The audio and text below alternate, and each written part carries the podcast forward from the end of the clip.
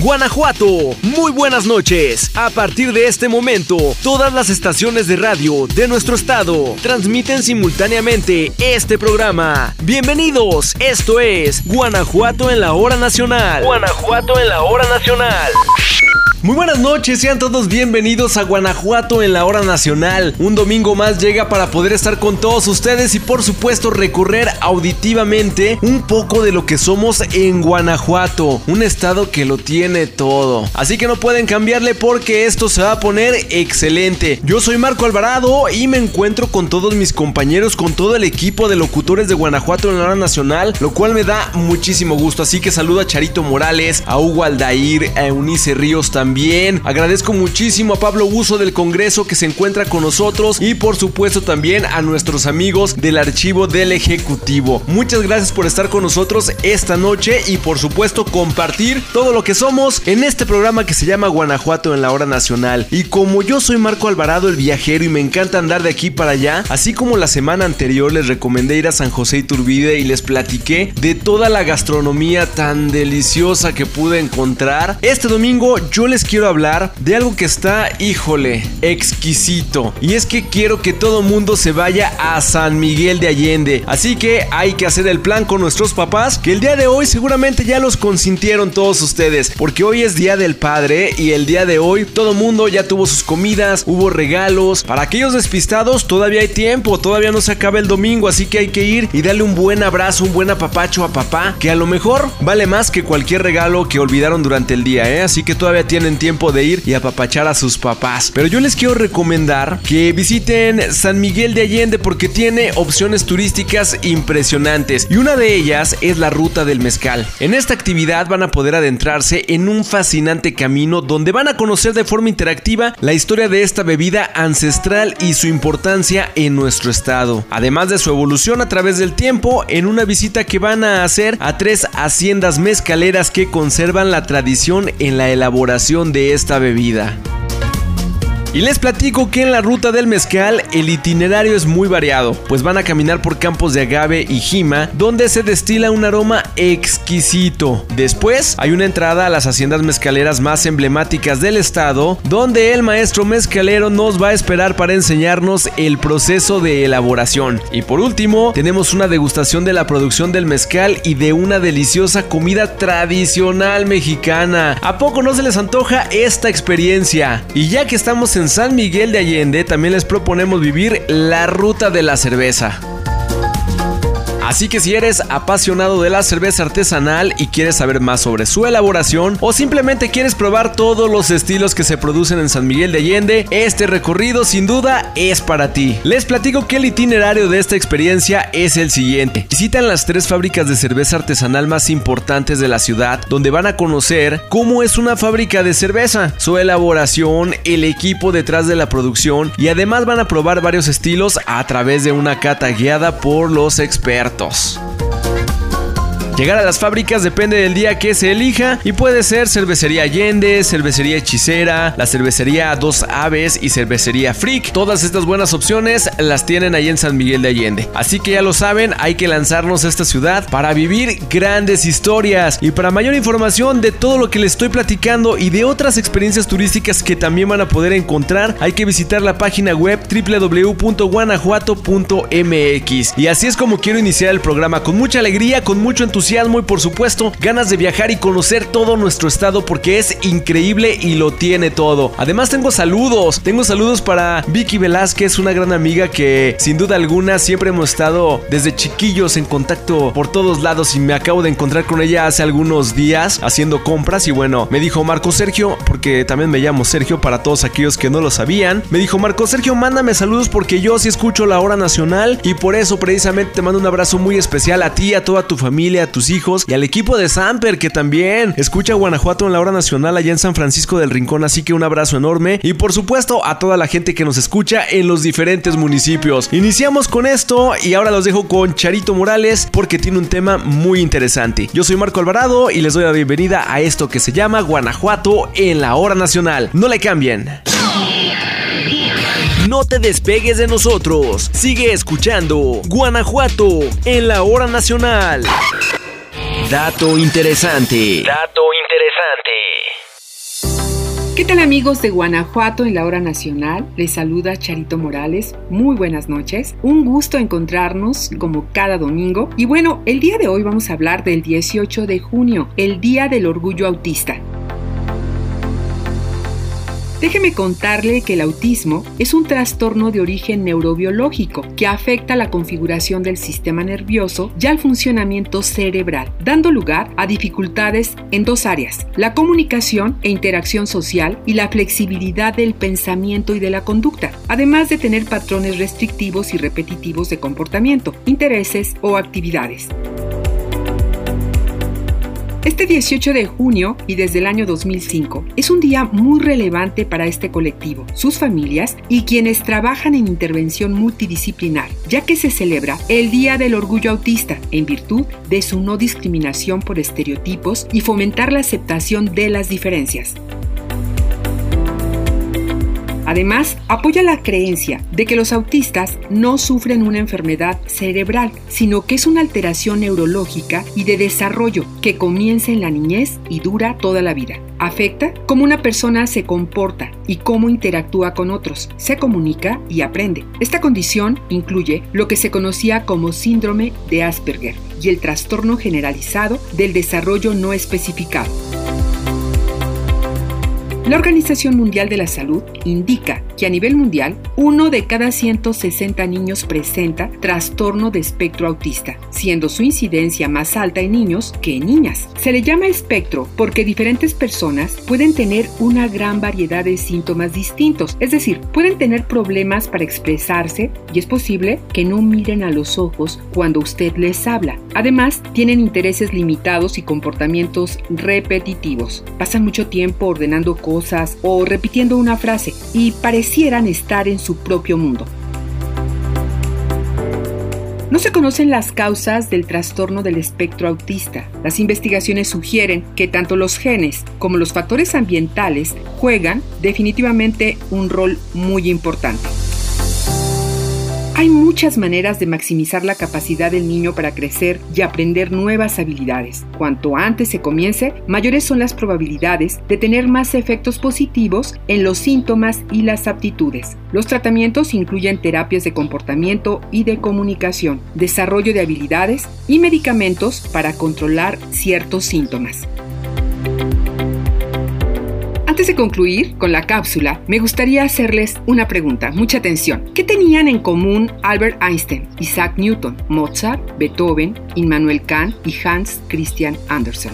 Muy bien, acertaron. El mal de genios. Según Michael Fitzgerald, psiquiatra irlandés del Colegio Trinidad de Dublín, todos estos grandes genios de la historia sufrieron alguna forma de autismo a lo largo de su vida. Este 18 de junio, Día del Orgullo Autista, es la oportunidad de tomarnos un tiempo para conocer más sobre este tema, poder valorar la neurodiversidad y hacer realidad los principios de presencia, pertinencia y reconocimiento de esta condición, para que juntos celebremos con orgullo la alegría de ser diferentes. ¿No les parece? Seguimos con más temas de tu interés. Guanajuato en la hora nacional. Nuestra historia, nuestra identidad como guanajuatenses. En Guanajuato en la hora nacional.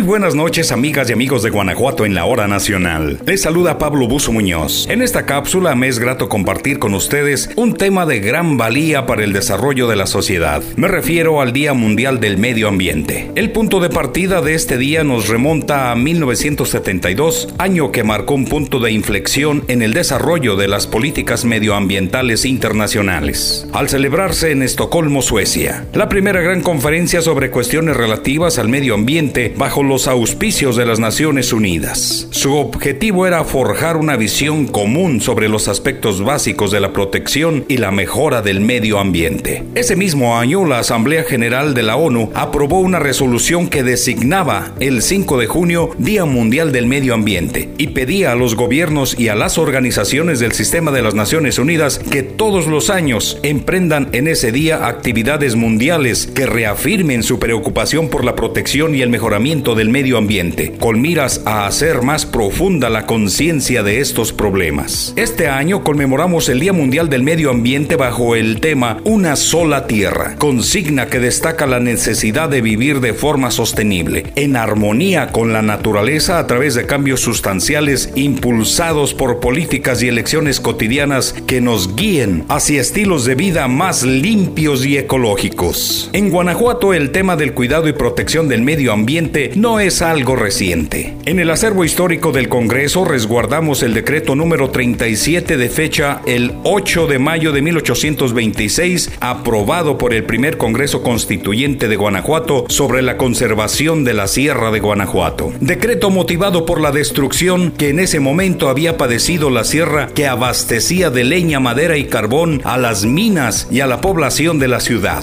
Conscientes de la necesidad de reponer estos recursos y conservarlos beneficio de la numerosa población de la capital. Este ordenamiento buscó garantizar la protección de la sierra al no permitir que se destruyera, talara o seccionara para convertirlo en siembras o se les diera otro destino. Asimismo, se prohibía la venta de maderas, leña o carbón para otro uso, que no sea el consumo del mineral de su población. Por otra parte, se ordenaba a las respectivas corporaciones conservar la sierra, poniendo los guardamontes necesarios y haciéndose observen las ordenanzas del caso en el corte y poda de los árboles, como también que se repongan los que se cortaran por el pie para madera. Te invitamos a consultar el acervo documental en la página www.congresogto.gov.mx. Con el orgullo podemos afirmar que el acervo documental del Congreso del Estado de Guanajuato es patrimonio de los ciudadanos. Somos tu voz, tu Congreso. Hasta el próximo domingo. Que pasen muy buenas noches. Todo el estado de Guanajuato, reunido en una misma sintonía. Guanajuato en la hora nacional. Personajes de nuestra tierra, guanajuatenses que han dejado huella al paso del tiempo. Personajes de nuestra tierra. ¿Qué tal amigos de Guanajuato en la hora nacional? ¿Cómo están? Yo soy Eunice Ríos y en este espacio hoy recordaremos a Santos Degollado Sánchez en un aniversario más de su muerte que se conmemora el 16 de junio. Su nombre fue José Nemesio, pero luego adoptó el de Santos por haber recibido el bautizo en la víspera de la fiesta de Todos los Santos. Nació en Guanajuato capital el 30 de octubre de 1811, hijo de Francisco Degollado y Mariana Sánchez. Su padre fue insurgente, por lo cual el régimen novohispano le confiscó sus bienes, dejando a la familia en la miseria. A un niño, Santos quedó huérfano y pasó a vivir a la Ciudad de México con su tío, el sacerdote Francisco de Gollado. En 1826, ambos se establecieron en Cocupao, Michoacán.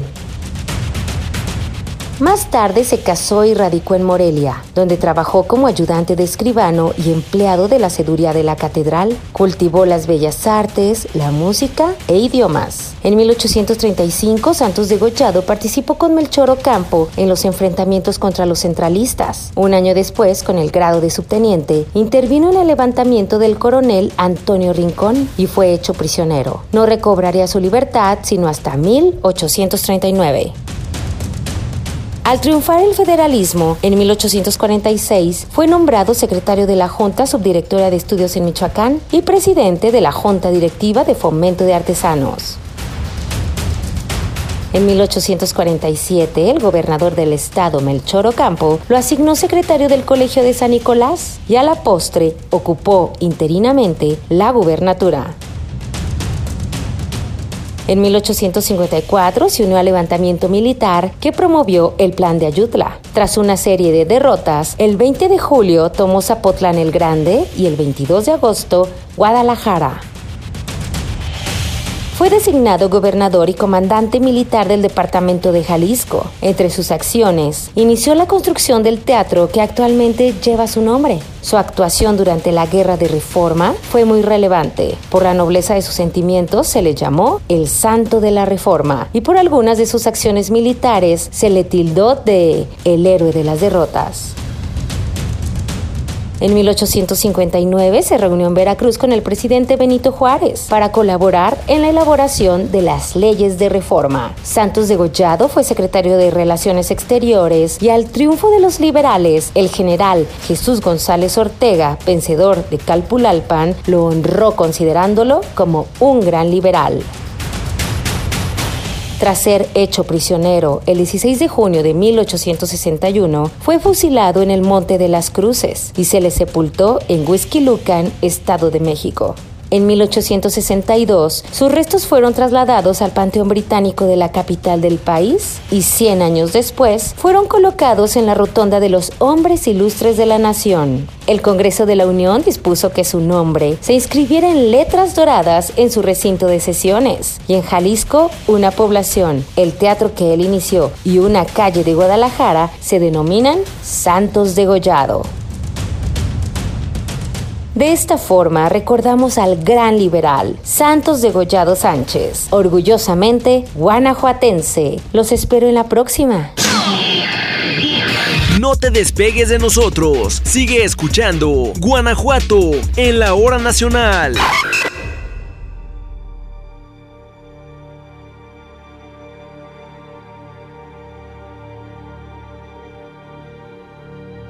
¿Qué tal? Muy buenas noches. Seguimos con más temas interesantes aquí en su programa Guanajuato en la hora nacional. Yo soy Hugo Aldair y esta noche hablaremos de Efraín Huerta Romo, uno de los poetas más importantes del siglo XX en América Latina. Nació el 18 de junio de 1914 en Silao de la Victoria, Guanajuato. Fue el quinto de los ocho hijos del juez José Mercedes Huerta y de Sara Romo. Realizó sus primeros estudios en León y Querétaro. En la Ciudad de México, cursó la preparatoria y entró a la carrera de leyes. En 1941, se casó con Mireya Bravo Munguía, siendo Octavio Paz el padrino de bodas, y tuvieron tres hijos. Periodista profesional desde 1936, trabajó en los principales periódicos y revistas de la capital y en algunos de provincia. Fue también crítico cinematográfico,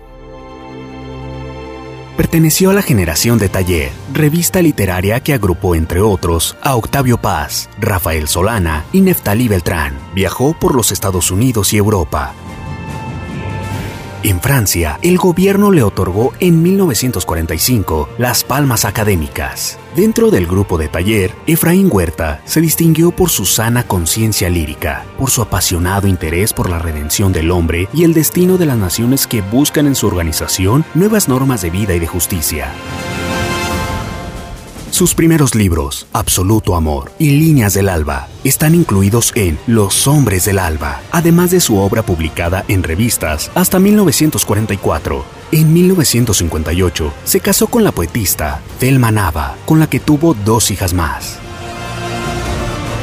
El amor y la soledad la vida y la muerte, la rebeldía contra la injusticia, su lucha contra la discriminación racial, la música de los negros, la política y la Ciudad de México fueron los temas más frecuentes de su obra. Recibió el Premio Nacional de Poesía en 1976.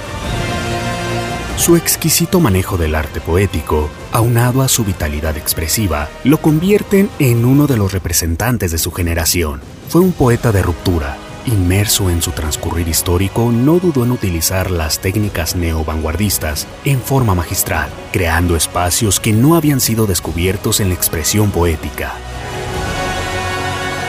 Efraín Huerta se consideraba el orgullosamente marginado, el proscrito, comprometido, como todo artista auténtico con su propia conciencia. Su poesía tiene muchas vertientes, y nos ofrece innumerables lecturas. Bebamos de la vertiente luminosa de su amor, de la patria de su corazón y de su juventud, que lo llevó a trascender su generación cronológica como uno de los poetas nacidos décadas después. En 1977, el gobierno del estado de Guanajuato instituyó el premio de poesía Efraín Huerta. Falleció el 4 de febrero de 1982 en la Ciudad de México, de un problema renal.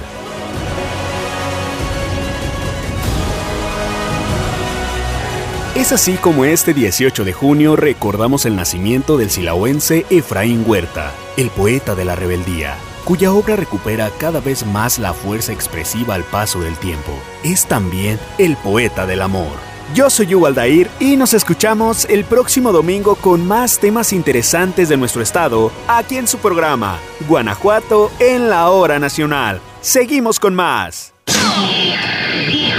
Seguimos con más temas de tu interés. Guanajuato en la hora nacional. Dato interesante. Dato interesante.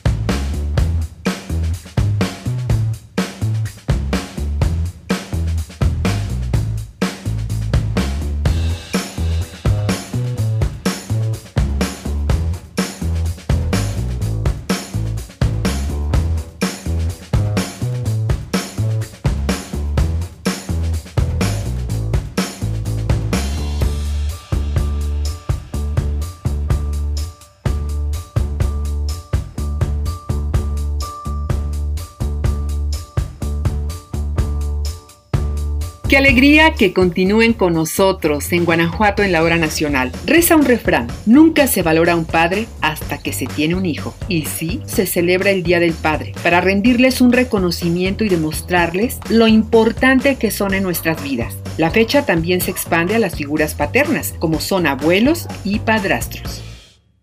La idea surge en el año de 1910 en los Estados Unidos, cuando Sonora Smart quiso homenajear a su padre, Henry Jackson Smart, quien era un granjero viudo que se hizo cargo de sus seis hijos. Sonora se dio cuenta de su titánica labor y propuso su fecha de nacimiento, 19 de junio, para festejar el Día del Padre.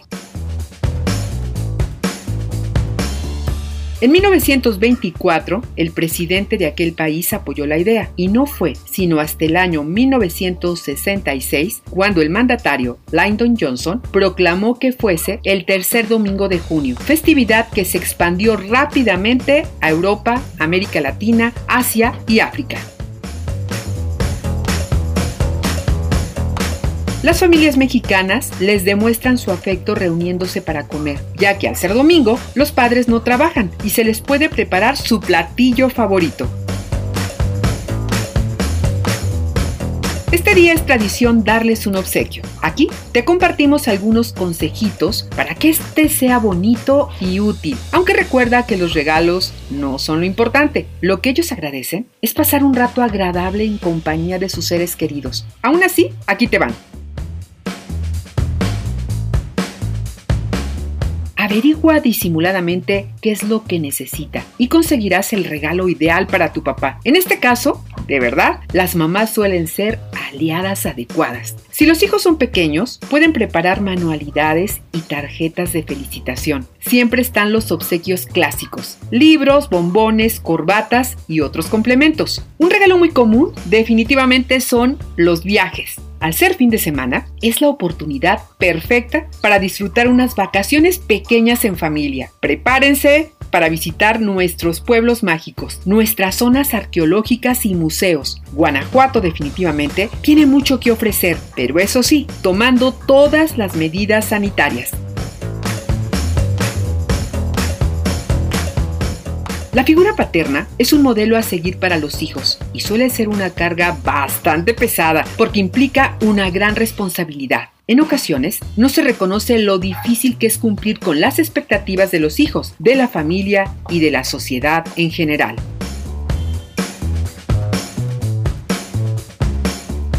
Antes de concluir, compartimos con ustedes algunas frases para demostrar el amor que sentimos por nuestros papás. No es la carne y la sangre, sino el corazón lo que nos hace padres e hijos. Un buen padre vale por 100 maestros. Tener hijos no lo convierte a uno en padre, del mismo modo en que tener un piano no nos vuelve pianistas. Hoy 19 de junio, Día del Padre, no nos queda más que decirles gracias, muchas gracias por ser el sendero que guía nuestras vidas. Muchas felicidades a todos los papás del mundo, especialmente a los padres guanajuatenses. Desde aquí, un gran abrazo.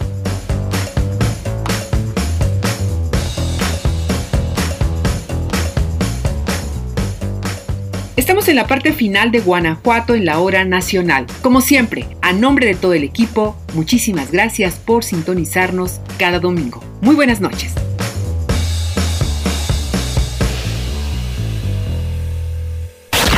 Guanajuato en la hora nacional. Guanajuato en la hora nacional.